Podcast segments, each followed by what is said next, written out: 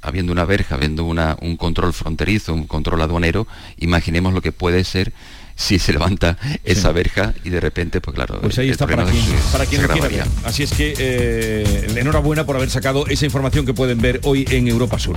Vamos ahora, acaban de dar las 9 de la mañana, han oído ustedes las señales horarias y vamos con el día por delante que nos trae Beatriz Galeano. Hola Beatriz. Buenas de nuevo. La Agencia Estatal de Meteorología ha activado este jueves 18 de mayo el aviso amarillo en las provincias de Cádiz, Córdoba, Huelva, Málaga y Sevilla por tormentas que van a comenzar en torno a a las 12 de este mediodía. Ese aviso amarillo está activado hasta alrededor de las 10 de esta noche. Entre las citas políticas del día, hoy hay sesión de control en el Parlamento andaluz. El presidente de la Junta va a responder a preguntas de los grupos sobre la turistificación, los servicios públicos, los ayuntamientos o las políticas de fomento del empleo. Hoy jueves va a comparecer la delegada del Gobierno contra la violencia de género, Victoria Rosell, hará balance de los casos de violencia machista en un mes de mayo trágico con cuatro mujeres asesinadas, la última ayer en Málaga. Hoy reunión de coordinación del Plan Rocío Seguro 2023 desplegado por el Estado para garantizar la seguridad y la ordenación del tráfico también en las provincias de Huelva, de Sevilla y de Cádiz durante la romería del Rocío. La Junta entregará hoy desfibriladores y extintores a las distintas hermandades. Huelga de los funcionarios de la Administración de Justicia convocados a una concentración ante el Congreso. También huelga del transporte de mercancías que afecta a los conductores de autobuses. Piden la jubilación a los 60 años.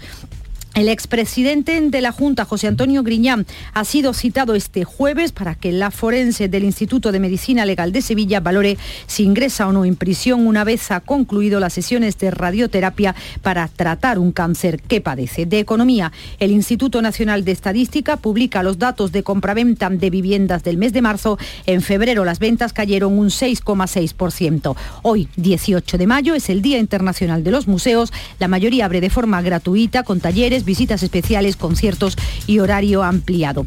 Este 18, este jueves, conoceremos el premio Príncipe de Asturias de los Deportes.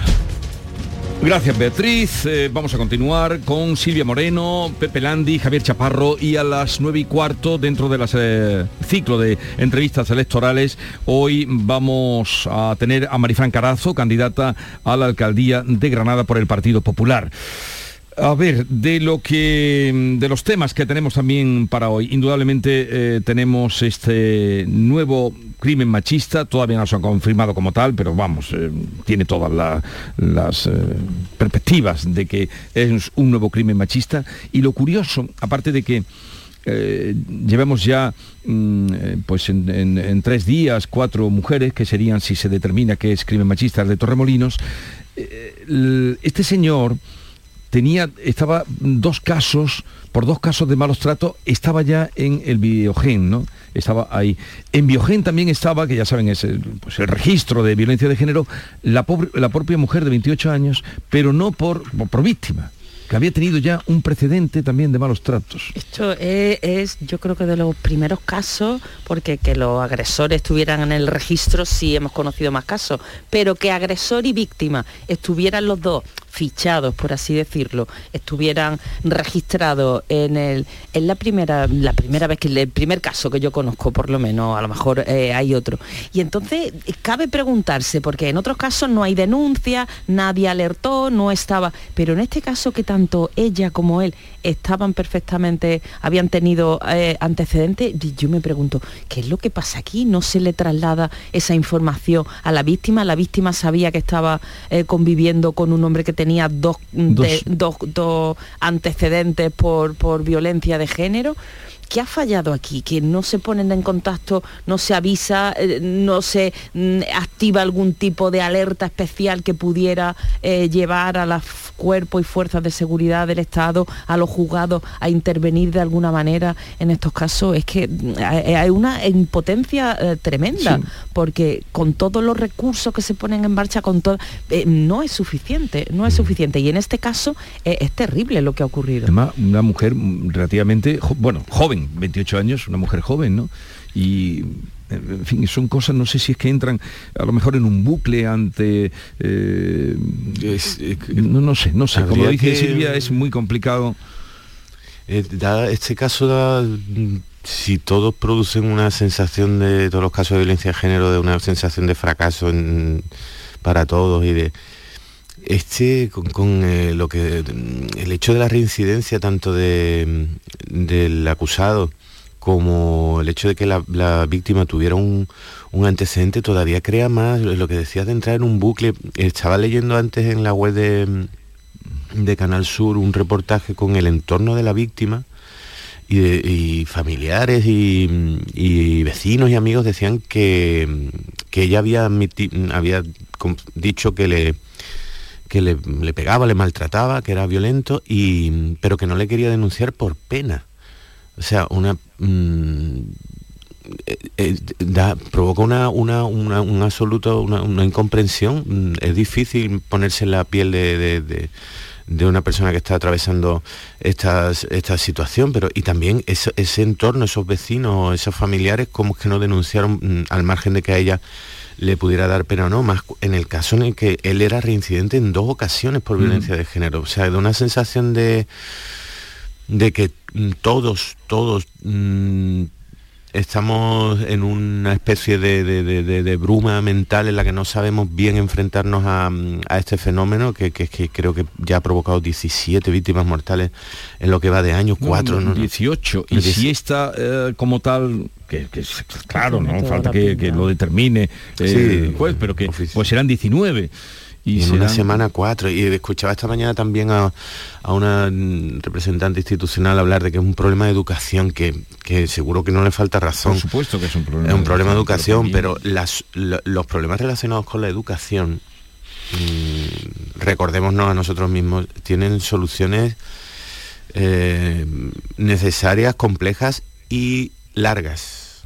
Eh, los vicios los errores en los que hemos podido caer en la educación, se, habla mucho de la influencia del, porno, del, fácil acceso al porno, eh, no sean, esos vicios no se han construido en un, día, ni en una semana, ni en un mes, y las posibles soluciones no van a llegar ni en un mes ni en un año. Pero estamos obligados a empezar ese camino porque es que esto es mm, bastante parecido a insoportable. Sí, estoy de acuerdo con, lo que decís, pero se agotan las palabras, ¿no? Eh, además es un fenómeno que, no entiende de capas sociales. Eh. Desgraciadamente el maltrato de, género, las violaciones suceden en, todo tipo de, barrios en, España y, en todo el mundo, ¿no? Y estoy con vosotros, la, educación de la formación los colegios, ¿no? La, educación en, igualdad de, derechos, de valores para eh, no solamente en casa, evidentemente, sino también en las escuelas. De repente en casa muchas veces se dan situaciones que, desconocemos, ¿no? Cuando se cierra la puerta de un domicilio, muchas veces no sabemos qué, ocurre dentro, ¿no? pero en las aulas, en los colegios, me parece que, debería reforzarse este tipo de, educación. Recientemente eh, hemos visto también, bueno, recientemente, llevamos desgraciadamente muchos años, el tema de, las violaciones grupales, ¿no? Este, creo que esta semana o la semana pasada ha habido también algún caso, incluso aquí en Andalucía, ¿no? Y de cómo en esa esa masa diluye la, responsabilidad del individuo, ¿no? que entre uno y otro se van envalentonando a ver quién llega más, más lejos, ¿no? Y estamos en una dinámica, en un bucle peligrosísimo en ese sentido, ¿no? Y, y de luego que... Desde la administración me parecería que, deben hacer bastante más, que dejarse de palabras buenas y, poner dinero sobre la mesa en, determinadas campañas. Eh, pero pero pero no cejar Jesús me da la impresión de que muchas veces cejamos y que, se banaliza no otro campañito para ahí está delante, esta señora feminista para estas locas no no no hay, que, hay, que, insistir en ese tipo de campañas el número de, mujeres muertas. Eh, bueno visteis los datos del CIS ayer de la encuesta es un poco no deja de ser un poco que estemos en plena campaña electoral de las municipales, que eso a veces se nos olvida. Yo cada vez que tengo que dar información digo municipales, locales, ayuntamientos, alcaldes, municipios. Bueno, digo esto en, Valencia pues tienen las autonómicas, pero nos circunscribimos a Andalucía. Y, que las encuestas sean de las elecciones generales. De, Pedro Sánchez, de Yolanda Díaz, pero es que ya la encuesta del CIS, bueno, es que eh, todas las encuestas privadas dibujan unas tendencias que mm, más o menos van todas en una dirección y luego la del CIS, pues, pues, pues, la del CIS, está ya los propios profesionales están muy desacreditadas, ¿no? La novedad de esta última, de esta última edición que ha presentado es la, irrupción fuerte de, de Sumar, del proyecto de la vicepresidenta presidenta del gobierno, de la, ministra de, Empleo, y, cómo parece que crece Sumar a costa, a costa del PSOE, porque siempre también el PSOE lo ponía más despegado del PP y ahora le ha restado eh, los puntos que pierde el PSOE, da la sensación de que son justos los que, los que crece el proyecto Sumar de Yolanda Díaz. Eh, bueno, mm, es una foto del momento, pero esta foto también está muy cuestionada por los profesionales de la encuesta. Y hay también, además de una cierta confusión y mezcla de, convocatorias, ¿no? Lo que decíais que se, presenta un, sondeo, una encuesta mm, de ámbito nacional para las elecciones generales justo en la campaña de, las municipales, con lo cual a un observador de un con nivel de conocimiento medio, pues se le puede liar bastante la, cabeza y, no parece que no, que no ayuda mucho, pero es que no solo se confunden convocatorias y, niveles de, de convocatorias, también los debates, ¿no? Estábamos hablando antes el debate de la campaña por ahora ha sido un debate absolutamente ajeno a la política municipal y, en el caso de, la, de las autonómicas que se celebran igualmente. Me, recuerdo el, creo que fue Fernández Vara hace dos o tres días, me, gustó mucho una reacción que tuvo en un, en un acto público de campaña que le preguntaron por Bildu, por las listas, por tal. y dio una respuesta relativamente corta y cuando terminó la respuesta dijo, y si me permiten, por respeto a los extremeños y por respeto a nosotros mismos y por respeto a, esta convocatoria, mm, por favor, eh, hagan preguntas y hablemos sobre asuntos referidos a los intereses pues y a las propuestas. Pues estaba muy puesto razón. Y, la visita que cuenta hoy el ABC de eh, Juan Espadas a Tezanos ayer? al oráculo. Eh, lo recibió en su despacho, indudablemente. A que, le leyera los pozos del café. O... Dice que no fue, que es amigo, que fue a verlo, pero no deja de ser un poco inoportuno, ¿no? A lo mejor. Bueno, que hay de lo mío, ¿no? No sé. hoy, a veces lo cuenta, no sé, algún medio cada más. Uno, cada uno sabe con quién se deja ver, allá él. Pizarro recibió en su despacho al líder del PSOE andaluz en plena campaña. No hay nada malo, pero tal vez inoportuno, sí, ¿no? Impertinente, en fin. imaginemos ese desfile de líderes políticos pasando por el despacho del presidente del Bueno, ya, pues ya Pablo Iglesias, ¿no? Inauguró esta tiempo Bien, un momentito que vamos a la entrevista eh, cuando hablamos de publicidad con Marifran Carazo, candidata a la alcaldía de Granada por el Partido Popular. Esta es La Mañana de Andalucía con Jesús Vigorra, Canal Sur Radio. Era todos los años. Mi tío se empeñaba en enseñarme a nadar. Me agarraba fuerte con las manos como para que flotara. Cuando no había nadie. 016. Tres números para querernos vivas, para querernos libres. Delegación del Gobierno contra la Violencia de Género. Ministerio de Igualdad. Gobierno de España. ¿Te has fijado en los ricos? Nos referimos a esos ricos en sobremesas, en rayos de sol, en libros, en atardeceres. Ricos en tiempo libre en improvisar, en dejarse llevar.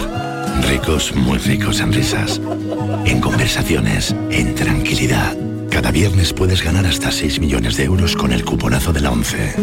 Cuponazo de la 11. Ser rico en vivir. A todos los que jugáis a la 11, bien jugado. Juega responsablemente y solo si eres mayor de edad. Canal Sur Radio, la radio de Andalucía.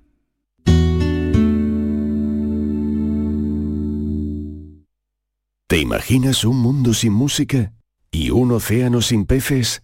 No pasemos del sonido al silencio. Ven a conocer al Acuario de Sevilla una especie amenazada, el pez guitarra. Descúbrelo en acuariosevilla.es. ¿Todo pintura se traslada? ¿A tu casa? ¿Cómo lo oyes? Coge tu cita en la web todopintura.es y nos pondremos en contacto contigo para mandarte a uno de nuestros técnicos. Te asesoraremos en colores, materiales, cantidades y todo lo que necesites, además de enviártelo a tu domicilio. Consulta condiciones en todopintura.es. Reserva tu cita y nos trasladaremos a tu casa. La enfermera cuida, diagnostica, cura, gestiona, investiga y educa en prevención. Conoce de primera mano las necesidades de los pacientes y sus familias, por lo que debe ser líder en las decisiones que afecten a la salud de las personas. Pregunta su nombre a tu enfermera, siempre te puede ayudar. Excelentísimo Colegio Oficial de Enfermería de Sevilla. No puedes perderte la exposición del Titanic más grande del mundo, en el pabellón de la navegación, en Sevilla, a partir del 5 de mayo. Un gigantesco Titanic donde podremos observar salones, cocinas, camarotes, mobiliario y diferentes objetos recuperados del naufragio. Titanic revive la historia. Venta de entradas en titanicexpo.es y en taquilla exposición. El 28 de mayo es día de elecciones locales y autonómicas. Para votar, identifícate con el DNI, permiso de conducir, pasaporte, tarjeta de residencia o tarjeta de identidad de extranjero. Utiliza el sobre blanco para las locales y el sepia para las autonómicas. Entrega los cerrados a la presidencia de la mesa para que los compruebe y deposita cada uno de ellos en la urna correspondiente. Puedes votar de 9 de la mañana a 8 de la tarde. Ministerio del Interior, Gobierno de España. El resumen de la jornada con la última hora del deporte, la economía y el análisis lo tienes en el Mirador de Andalucía. De lunes a viernes desde las 7 de la tarde con Natalia Barnés. Más Andalucía, más Canal Sur Radio. Elecciones municipales en Canal Sur Radio. Entrevista. Entrevista que estamos emitiendo de acuerdo con la Junta Electoral. Hoy con Marifran Carazo, candidata a la alcaldía de Granada por el Partido Popular. Marifran Carazo, buenos días. Hola, buenos días, Jesús, buenos días. Eh, de consejera de fomento a candidata a la alcaldía de Granada. ¿Tan importante es el Ayuntamiento de Granada para su partido como para sacrificar la labor de consejera y los proyectos que usted tenía en marcha? Bueno, en Granada es muy importante, su ayuntamiento y la ciudad por encima de todo, ¿no? Bueno, lo hablé con el presidente, hablamos los dos de Granada, porque nos preocupa, bueno, pues que Granada tenga un gobierno fuerte al frente de su ayuntamiento para desde Granada también empujar esa transformación de Andalucía, la que empuja el presidente Juanma Moreno, y le dije que elegía Granada. Eh, es una elección también personal. Mm. Eh, creo que toca en este momento trabajar por Granada que es importante recuperar la alcaldía, trabajar por Granada todos los días como alcaldesa, con la receta, con la experiencia volcada como consejera también en la ciudad de Granada y hacer despegar Granada. Yo creo que tiene que recuperar un tiempo perdido importante, tiene enormes posibilidades, agarrar todas y cada una de ellas en un momento que es clave de inflexión para contribuir al crecimiento y para desde Granada también, bueno, pues seguir transformando Andalucía juntos. Eh, el PP ha marcado Granada como objetivo, incluso nacional, porque Feijó cerró aquí la precampaña en Granada y vuelve el viernes, tengo entendido, para cerrar la campaña junto a usted. Bueno, el presidente Feijó ha venido mucho a Andalucía, conoce Andalucía y se vuelca con Andalucía y también con Granada.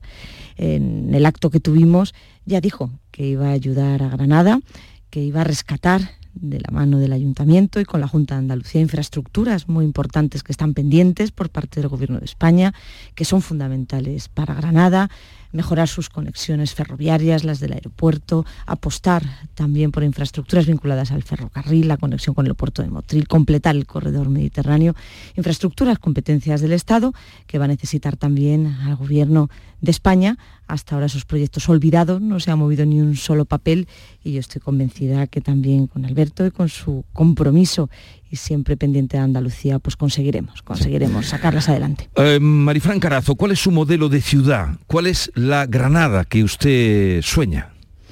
Bueno, pues una Granada en primer lugar para vivir. Yo creo que eso es fundamental, con calidad de vida.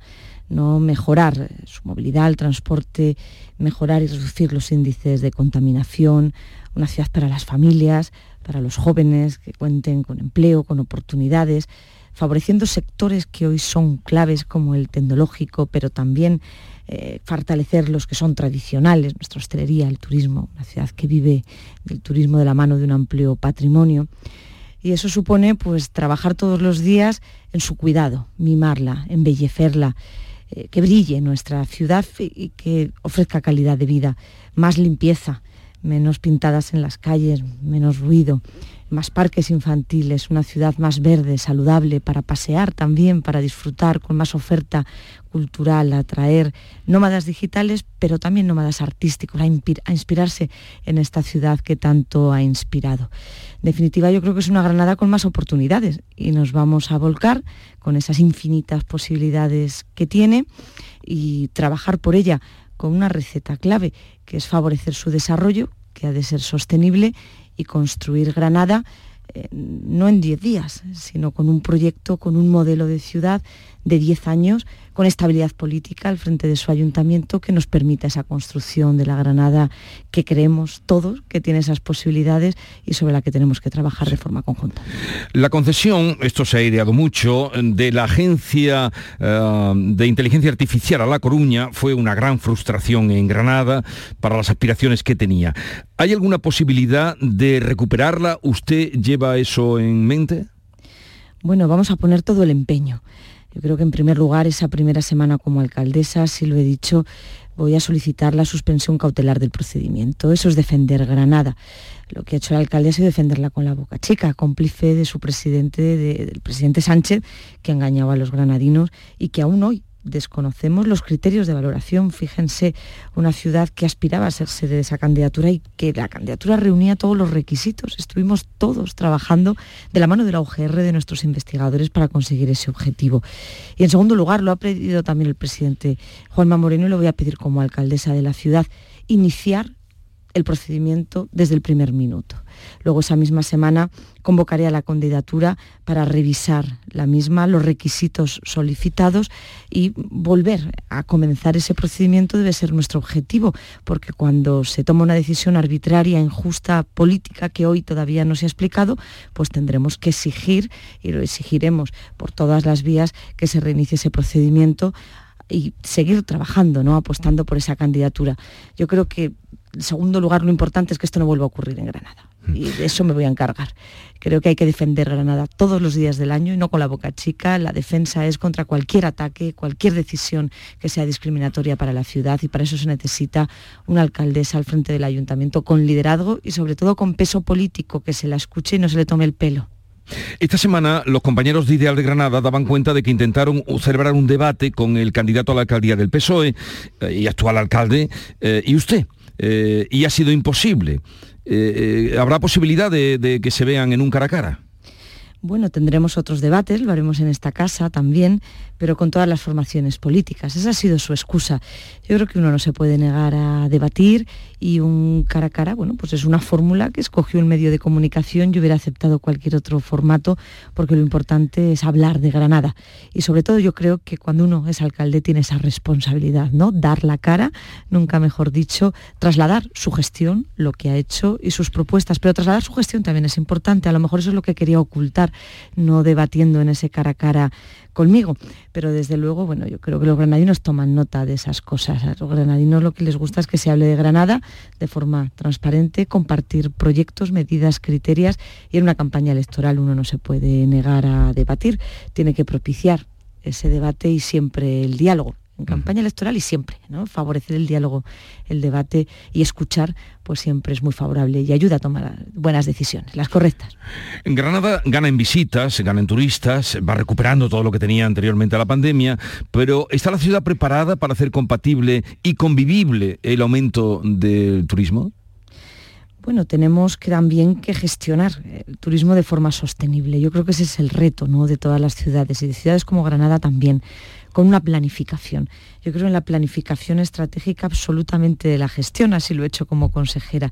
Y una ciudad tiene que saber muy bien hacia dónde va, hacerlo de la mano del sector. Yo creo que el sector nos va a ayudar a esa planificación estratégica que también arrancará esa primera semana de gobierno ante la ausencia de un papel siquiera ¿no? que marque un camino, buscando bueno, pues un posicionamiento fuerte, ya tiene liderazgo Granada, hacia el turismo de calidad, cultural, que yo creo que es importante y ahí la estrategia tiene que ir muy de la mano.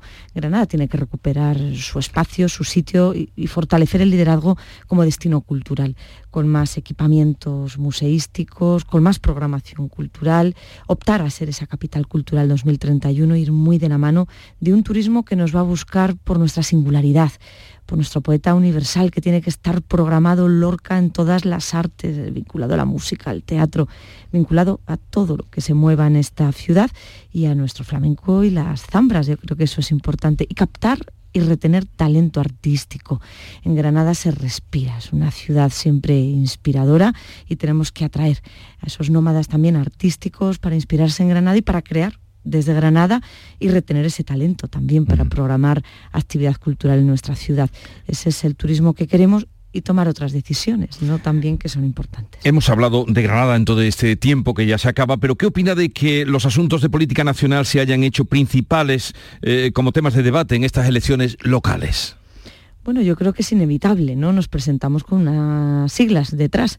Hay alcaldes socialistas que en este momento saben que lo tienen complicado, que su marca está tocada, el presidente Sánchez, pues es un presidente muy cuestionado por gran parte de este país, intentan quitarse las siglas, ¿no? Disimular, el de Granada también, pero son alcaldes socialistas y tienen que dar la cara y claro que también tienen que responder, si les parece bien, bueno, pues que el Partido Socialista mantenga pactos con Bildu, eh, que yo creo que ha sido un debate central en estos días, o si están a favor de la permanencia de esa ley, ¿no? Que está sacando 16 eh, en Granada eh, violadores, abusadores sexuales que han visto reducidas sus penas. Yo creo que se debe preguntar por esas cuestiones también en estos días, aunque se hable de nuestras ciudades, de nuestros proyectos y del programa electoral, porque son cuestiones que nos afectan y sobre todo que tocan el corazón, que son muy importantes para todos nosotros. Pues eh, terminamos aquí, Marifran Carazo, eh, suerte, veremos qué pasa el día 28, todavía quedan días por delante, ¿se siente fuerte para los días que quedan?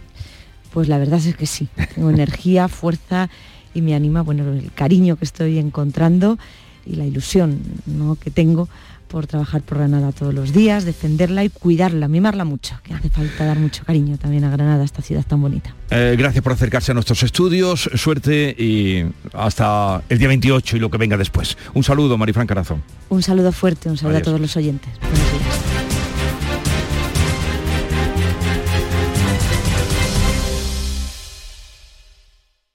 Elecciones municipales en Canal Sur Radio. Nos gustaba vernos. Era como un juego. Ya no soy María. Soy la del vídeo. Soy. Soy un puto meme. Hay miles de profesionales especialistas en violencia sexual para querernos vivas, para querernos libres. Delegación del Gobierno contra la Violencia de Género. Ministerio de Igualdad. Gobierno de España. Este verano, embárcate en un inolvidable crucero por el Guadalquivir, desde Sevilla hasta Sanlúcar de Barrameda, solo con Cruceros Torre del Oro. Disfruta de bellos paisajes y deliciosa gastronomía en esta excursión de un día. Reserva ahora tu entrada en crucerosensevilla.com. Atención Sevilla. El mundo del automóvil en Sevilla tiene nombre propio. Grupo Berrocar. Más de 30 años en el sector. Un gran stock de turismos y furgonetas en alquiler y un amplio abanico de vehículos en venta con una de las mejores garantías. Búscanos en grupoberrocar.com y en nuestros puntos de venta y alquiler en Sevilla y provincia. Grupo Berrocar. Tu confianza, nuestro motor. Todo pintura se traslada a tu casa. ¿Cómo lo oyes? Coge tu cita en la web todopintura.es y nos pondremos en contacto contigo para mandarte a uno de nuestros técnicos. Te asesoraremos en colores, materiales, cantidades y todo lo que necesites, además de enviártelo a tu domicilio. Consulta condiciones en todopintura.es. Reserva tu cita y nos trasladaremos a tu casa. Somos Sandy Lucas y te presentamos la fibra de Adamo, fibra y móvil 12 gigas por solo 20 euros. No te lo pienses, precio para siempre. Adamo, 20 por 20. Llama gratis al 1600 o entra en adamo.es. Tu fibra está aquí. Dicen que la luz es vida, es conocimiento. Sin ella no hay colores y nada supera su velocidad. Por eso quienes la dominan se avanzan al futuro. Vive la vanguardia con el Audi Q5 con luces OLED personalizables por 600 euros al mes a 48 meses y entrega inmediata con Easy Renting. Entrada 9.947 euros. Oferta Volkswagen Renting hasta el 31 de mayo. Consulta condiciones en audi.es. Parque Warner estrena su... su... Ven a Parque Warner y descubre la nueva atracción Batman Gotham City Escape. Ven a Viajes El Corte Inglés y reserva tu hotel con traslado privado al parque y entradas desde solo 119 euros. Consulta condiciones y viaja con la confianza de Viajes El Corte Inglés. Esta es La Mañana de Andalucía con Jesús Vigorra, Canal Sur Radio. Y en medio de todo esto, oh, seguimos con Silvia Moreno, Pepe Landi, Javier Chaparro, nos queda poquito tiempo. En medio de todo esto, la natalidad de España va descendiendo a chorro. Es el país de la Unión Europea, el segundo en el que menos niños nacen. Eh, no se recupera ni a medio ni a corto plazo. Hoy hay por ahí algunos informes que nadie verá, que no se hablará de ellos. Eh, Abascal seguirá en su tono diciendo que, que, hay viene demasiada gente de fuera. Eh, pero la realidad es que ha caído en un 10%. Es terrible, es terrible. Esto es el futuro del país, son las pensiones, son los trabajadores del mañana y este dato pues es terrible. Ahora que estamos en medio de una campaña electoral y vemos que el presidente del gobierno cada día va prometiendo, eh, se saca de la manga una medida nueva que la lleva al Consejo de Ministros, pues que aproveche este tema y que prometa, o que prometa no, que, que, que ofrezca incentivos para, para fomentar la natalidad. Yo no sé de qué tipo, pero con estos asesores tan buenos que tienen nuestros dirigentes, pues seguro que algo se le puede ocurrir. Y ahora que estamos en el cambalache de la campaña, pues yo le, animaría a nuestros dirigentes a que propusieran algo, porque este es un tema muy, es un problema muy grave que tenemos como sociedad. En lo que llevamos de año, cada mes han nacido un 10% menos que de niños que en el año 2019. Pepe, Es que ¿esto es- cómo se arregla? Bueno, es que es uno de los asuntos, de, decía mm, Silvia que debería ponerse en el... Es que es uno de los, eh, de los mm, asuntos políticos de verdad, no de... eh, de, lo- de los que de los que nos afecta a todos en todo momento en campaña en desde hace muchísimos años porque el descenso de la natalidad es continuado desde hace muchos años desde desde la generación de, de- de- de Sí, sí, pero que, que va chorro, vamos, que, que- que, que va chorro y además que yo lo veo no, no sé, igual que veo el, el cambio climático prácticamente mm, detrás de muchos conflictos y muchos problemas que, que tenemos el, el invierno demográfico como lo queramos decir de forma más poética o menos o el, o el derrumbe de nacimiento demográfico de natalidad lo veo también. Por ejemplo el otro día me decía un médico que en, en la crisis de la sanidad pública que ahora mm, bueno Sí. ha habido eh, todo esto de del acuerdo de la junta Ha con- un acuerdo, con- sí, para que no- excepto con el sindicato médico uno de los factores mm, para entender que es un problema que, que afecta que por supuesto que no es solo andaluz ni, ni español ni, ni ni tampoco es un- una, una cuestión temporal para, para ver la profundidad del asunto dice bueno es que no nos hemos dado cuenta del el nivel de, ve- de velocidad del envejecimiento de la población que va a saturar eh, progresivamente las urgencias. Nadie, nadie ha reparado en que cada vez hay más personas mayores que por una cuestión estadística van a requerir más atención médica del, de- del sistema eh, sanitario público. Por lo tanto, obviamente mm, lo va a, tens- a tensar más y le va a exigir más. O sea, lo, digo porque hasta en, en este apartado más o menos que podríamos considerar concreto, sectorial, temático de la sanidad, de la sanidad pública, hasta en eso tiene influencia. No hablemos ya de la educación, no hablemos de la economía, no hablemos de... Es que, mm, bueno, no sé, eh, esta caída permanente, ¿no? De, de- de- Pero de esto no se habla. no, no se habla. No se habla porque, entre otras cosas, sinceramente creo, y también hay que entenderlo, porque mm, da un poco de miedo. Da un poco de miedo porque nadie mm, tiene ni mucho menos soluciones claras, ni mucho menos soluciones imposibles a corto plazo. Y entonces, claro, eh, debatir sobre esto a nivel político, en, en público, las posibilidades de caer en el ridículo mm, son bastante elevadas. ¿no? Javier, ¿cómo ves tú eh, este asunto? Pues, pues ayer he escuchado unas declaraciones del, del ministro Escribano hablando de facilitar el acceso al mercado laboral de los, de los inmigrantes. Hay Sí, sí. miles de personas, decenas de miles de personas que con, para con que capacidad para y con, y con empleos muy por debajo de su cualificación profesional, ¿no? Y las casas españolas están llenas de, de licenciados en universitarios sudamericanos y de, y de otras nacionalidades limpiando culos a, a nuestras personas mayores, por, por hablar, hablar claro, ¿no? Y son personas que necesitan eh, y, y que necesitamos eh, incorporar a nuestro mercado laboral. Y baja la natalidad. ¿Por qué baja la natalidad? Bueno, pues empezamos por la falta de incentivos para que las familias tengan hijos, la falta de, viviendas adecuadas para, dar cabida a, una familia con hijos, la falta de políticas de conciliación familiar, las trabas que existen por parte de muchas empresas para facilitar a las madres unos horarios, unos horarios adecuados a, los madres, a las madres y a los padres, estamos hablando de, las dos, de, dos componentes de la familia, para facilitar horarios adecuados para, el cuidado de, sus hijos, es una, como decía Pepe, es una política que no solamente se, ciñe a un ámbito determinado, hay que tocar muchísimos palos para, para muchísimas, muchísimas teclas para poner una solución a, este asunto. Eh, me parece que el, que si hacemos una encuesta en, nuestro alrededor y, preguntamos cuántas, cuántas familias, cuántas padres, o cuántos hombres y cuántas mujeres menores de 30 años son padres de familia, nos encontraremos con una sorpresa bastante desagradable. Cada vez estamos retrasando más la, la paternidad y la maternidad. Y es por algo porque la gente no reúne condiciones o no tiene eh, recursos económicos como para puede afrontar la formación de una familia, que es el deseo de muchísimas personas. paro, los índices de paro entre los más jóvenes son terribles, rondan el 50%. Eh, eh, es que si, si los jóvenes no tienen empleo, eh, acceder a una vivienda prácticamente es misión imposible, pues entonces ¿cómo van, a formar una familia? Los sueldos, si consiguen un trabajo, son... ¿Cómo van a tener hijos? El otro día venía una, un reportaje, me parece que en La Vanguardia, que habréis visto, que decía 50 carreras para conseguir 1.500 pavos al mes. No sé si eran brutos o netos, pero claro, con 1.500 euros tirando de alquileres y, tal, ¿qué hace esa...? Eh, es difícil, ¿no? No sale las cuentas, la mm. factura de la luz, de los incrementos que hemos vivido en los últimos meses. Es que, Pero decía, destacaba como 50 carreras, o sea, prepararse en carreras para eh, ganar 1.500 euros.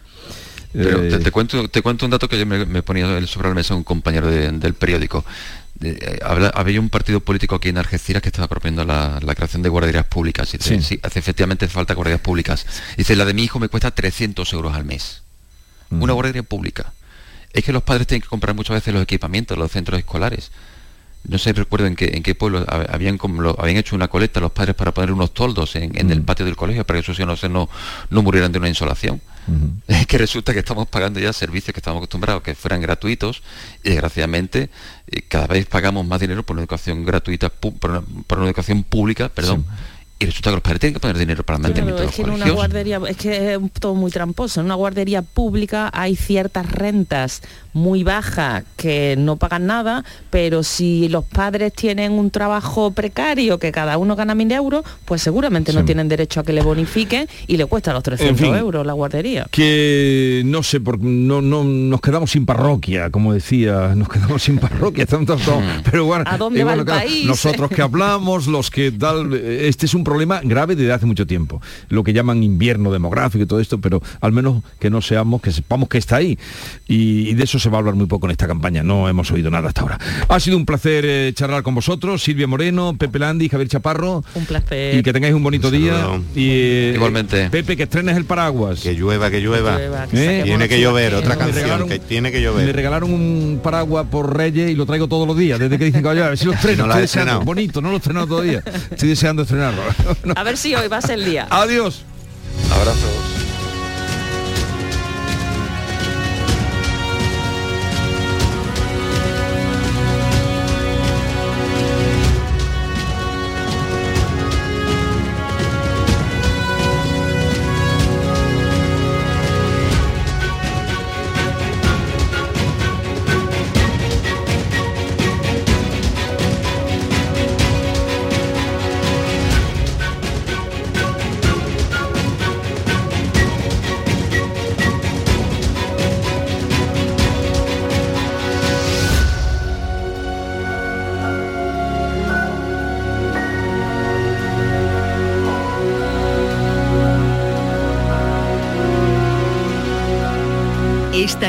La Mañana de Andalucía con Jesús Vigorra, Canal Sur Radio.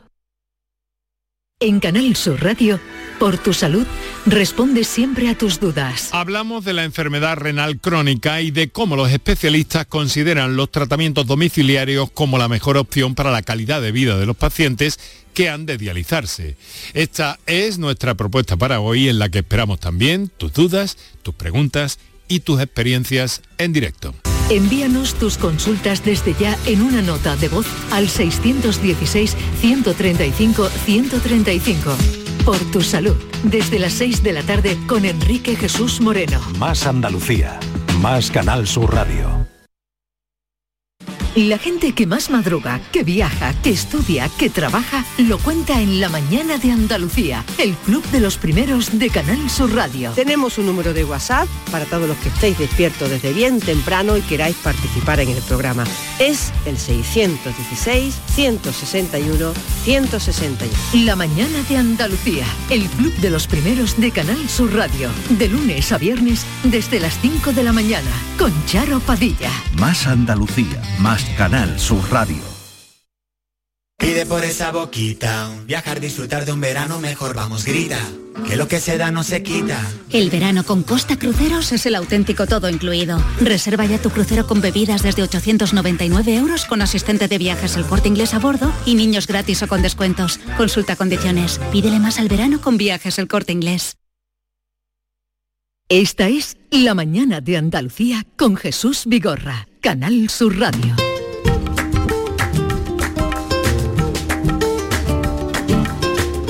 Maite Chacón, buenos días. ¿Qué tal Jesús? Buenos, Buenos días, días, buenos, días, días. a todos. y a Eh, todas. David Hidalgo, buenos días. Buenos días, aquí venimos un poquito más abrigaditos hoy, ¿eh? Mm, esperando que Pero ¿por llueva. qué, por qué eres tan, mm, Hombre, tan ¿verdad? falso? Hombre, más abrigadito hoy. Pero vamos a ver, si vienes con la camiseta esa tuya de manga corta, ¿cómo va a decir a la gente? Pero Tú llegado- quieres crear un ambiente a la gente. He venido con una, es falso. he venido con una rebequita porque dice que va a llover. Has bajado en manga corta. Ella sí trae un poquito. Porque aquí en el estudio estamos mejor acondicionados. Pero estoy deseando, nada más que por ponerme una No- rebeca. no tienes otra cosa- Llamando a la lluvia estoy. ¿No tienes otra cosa más interesante que decirle a tus oyentes al saludarlos? Hoy, pues mira, hoy hace un montón de años que me casé, el 18 de mayo. ¿Eso quiere Tal que día como hoy, sí. Tal día como me, hoy, parece sí. que es, más- me parece que es más interesante. Pasa es que- como fue mi, mi primer matrimonio, que fracasé. ¿Cuántos años hace me de eso? Ah, tu primero. ¿Cuántos años hace de Pues en el 2002, hace 21 años ya, que ve cómo pasa el tiempo. ¿eh? 21 años hace que te casaste. ¿Tú en qué año te casaste? Tal día como hoy. ¿Tú en qué año te casaste? Será posible. ¿Y tú, Maite? Será posible.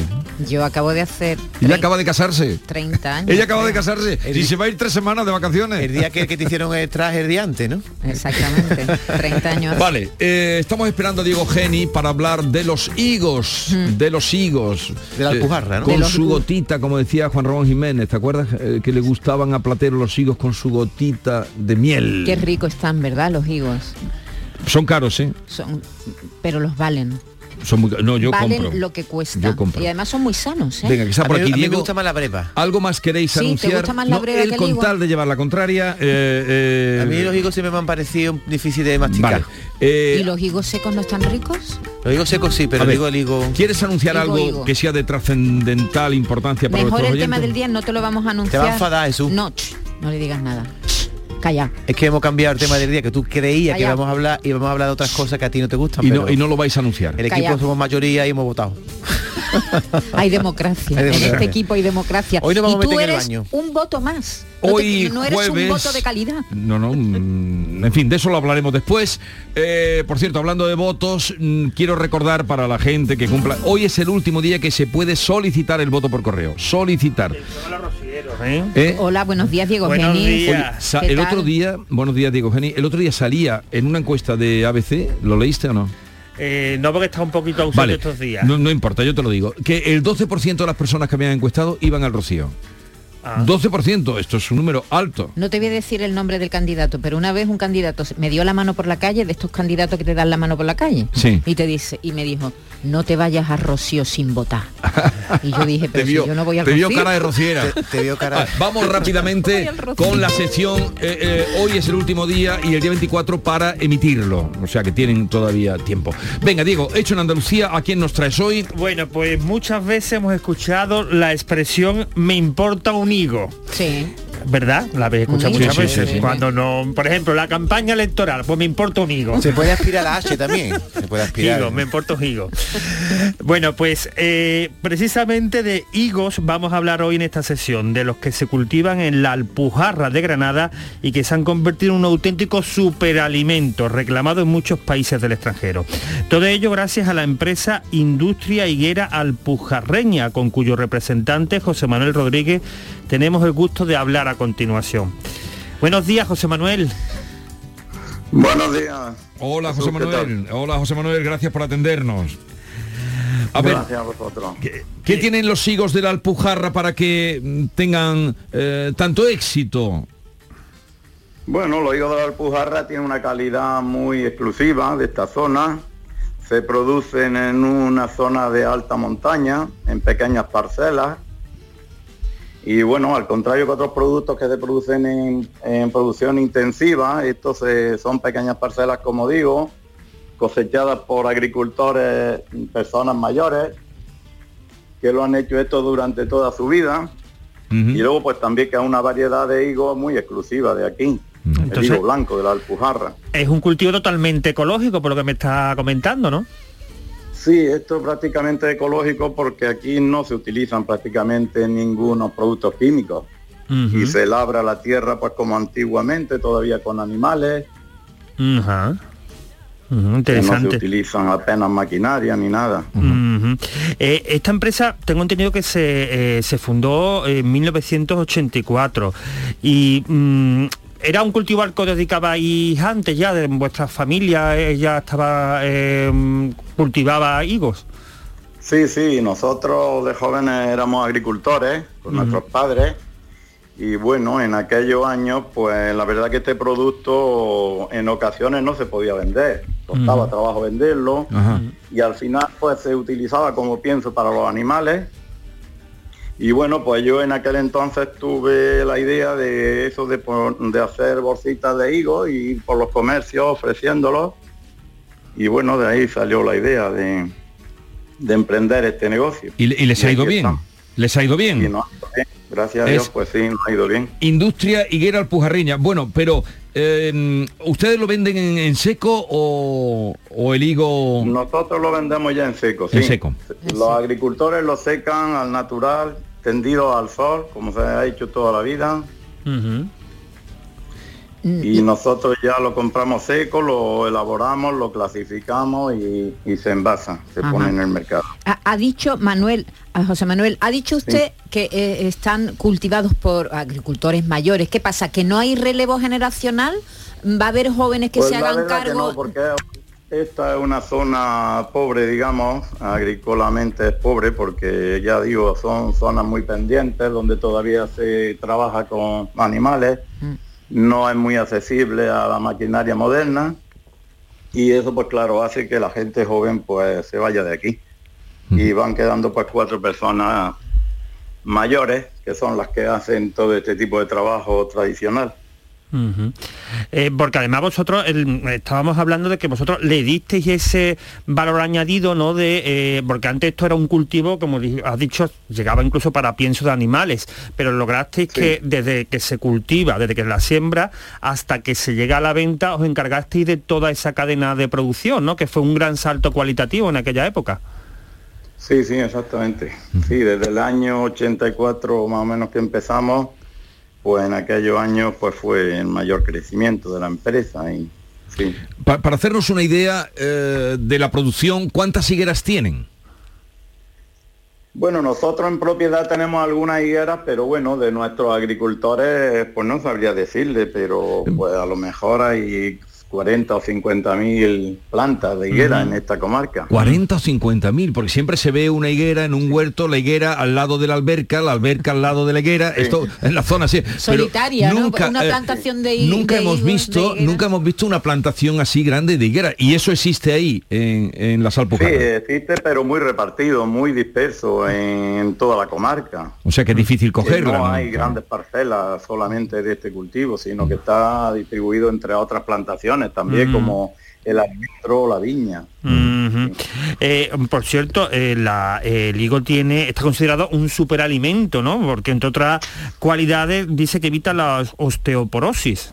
Tengo entendido, ¿no? Sí, es Mm. cierto, sí. Osteoporosis y bueno, otras muchas enfermedades y además pues tiene muchos valores energéticos, que es bastante importante.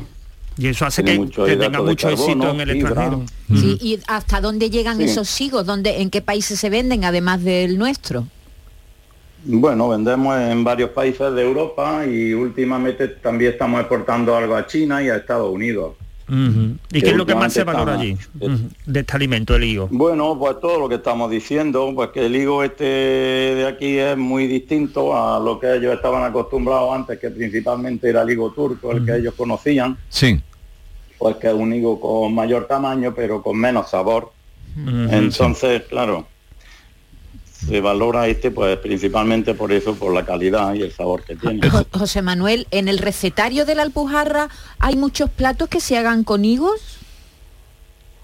Bueno, sí, algunos postres, especialmente, sí. Sobre todo postres, Sobre todo ¿no? postres. Sí. Aunque para las ensaladas está buenísimo también. Un, Eh, un higo cortadito en una ensalada está buenísimo. El Sí, nom- sí, también, también, también lo hacen. sí. El nombre que usted utiliza es Industria Higuera Alpujarreña, han tomado ya unas dimensiones. ¿Cuánta gente trabajan o cuántos son en su empresa? Bueno, trabajamos de campaña, en plena campaña somos como 14 o 15 personas. ¿Y, y han tenido ustedes alguna ayudita para eh, poner en marcha? Al parecer hubo una subvención ahí que no llegó, ¿no? Ah, ¿sí? No llegó al final, se solicitó y no, no pudo alcanzarse, no tengo entendido, ¿no? Para Sí, las nuevas sí, instalaciones, sí, ¿no? sí. Se solicitó, en principio la Junta de Andalucía lo denegó, después recurrimos al juzgado y tuvieron una sentencia que no la se vieron obligados a aprobárnosla, no la aprobaron, pero después, pues bueno, estos políticos que hemos tenido aquí en la Junta de Andalucía en aquellos años, pues se ve que necesitaban el dinero para otras cosas y la verdad que al que hemos trabajado y hemos hecho cosas, pues nos dejaron fuera. O sea que no a, han- a- a usted no le ha llegado ni una subvención para poner en marcha la empresa del higo. Ninguna subvención, al contrario, nos hemos gastado mucho dinero en, en juzgados y en reclamaciones y todo y al final no ha valido para nada. Vaya. ¿Y a cómo está el, el kilo de higo, más o menos? para Porque cuando se Bueno, compran en fresco... caro, la verdad que no es un producto caro. Los higos secos, bueno, en los agricultores se está pagando entre 2 y 2,50 al kilo Sí. y luego en el mercado por 5 o 6 euros se, se consiguen más o 5 o menos. 6 euros. 5 o 6 euros. Los higos blancos, me dice usted, que no son los higos negros.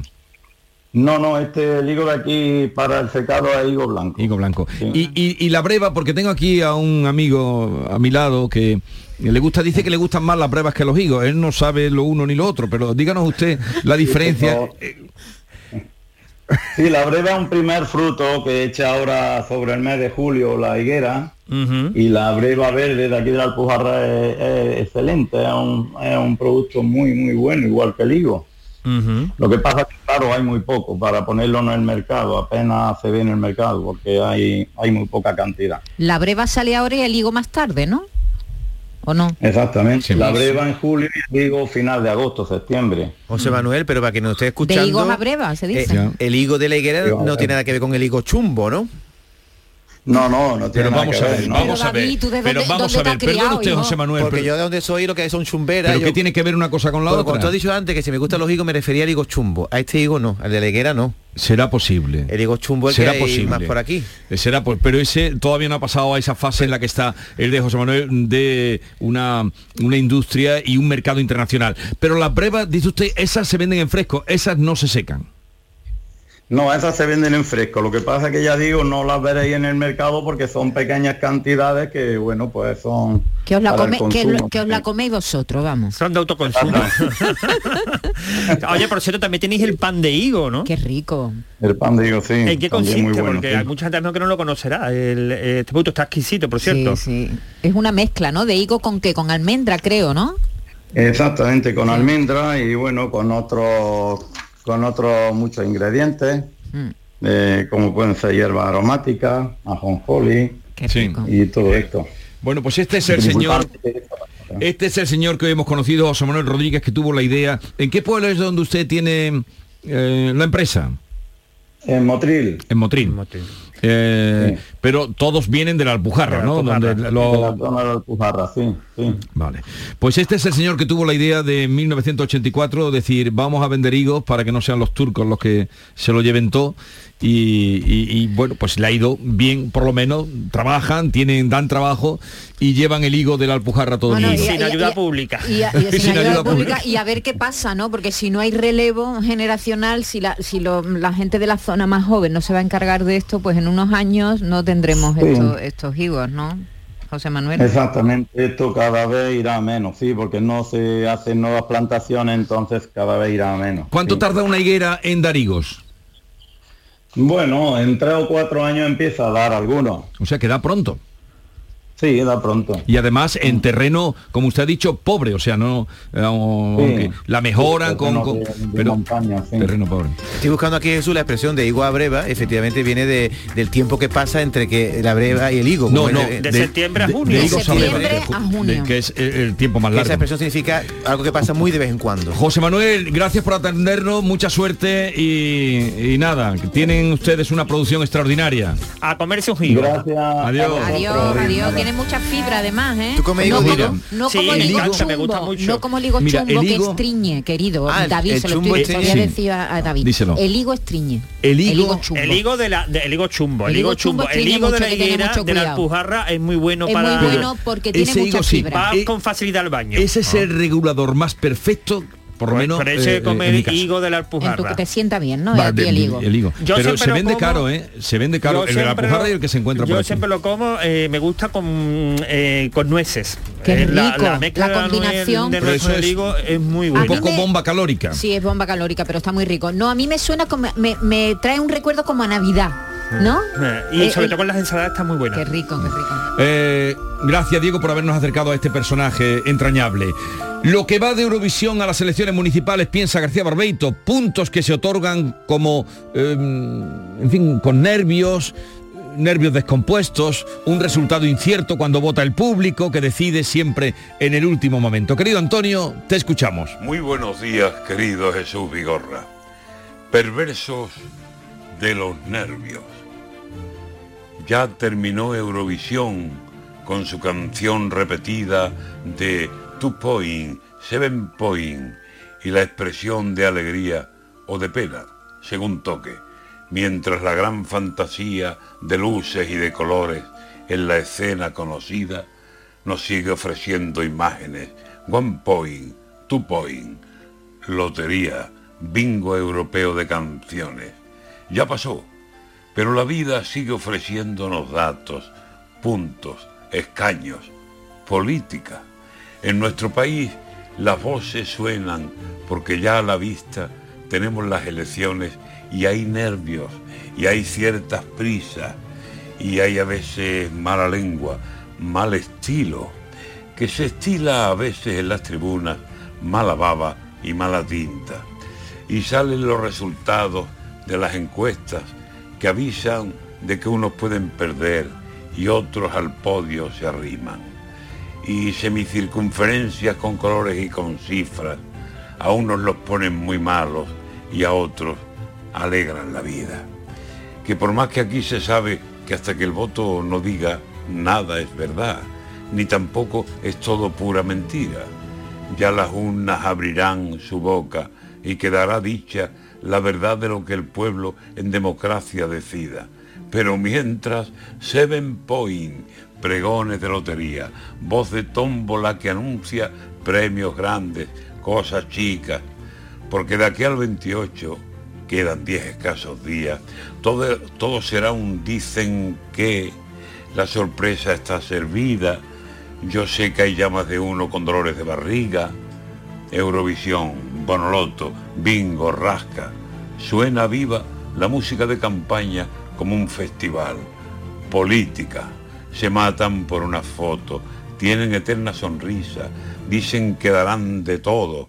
Y las encuestas avisan con two point, seven point, ¿quién ganará la partida? El miedo lo tienen todos, aunque ninguno lo diga.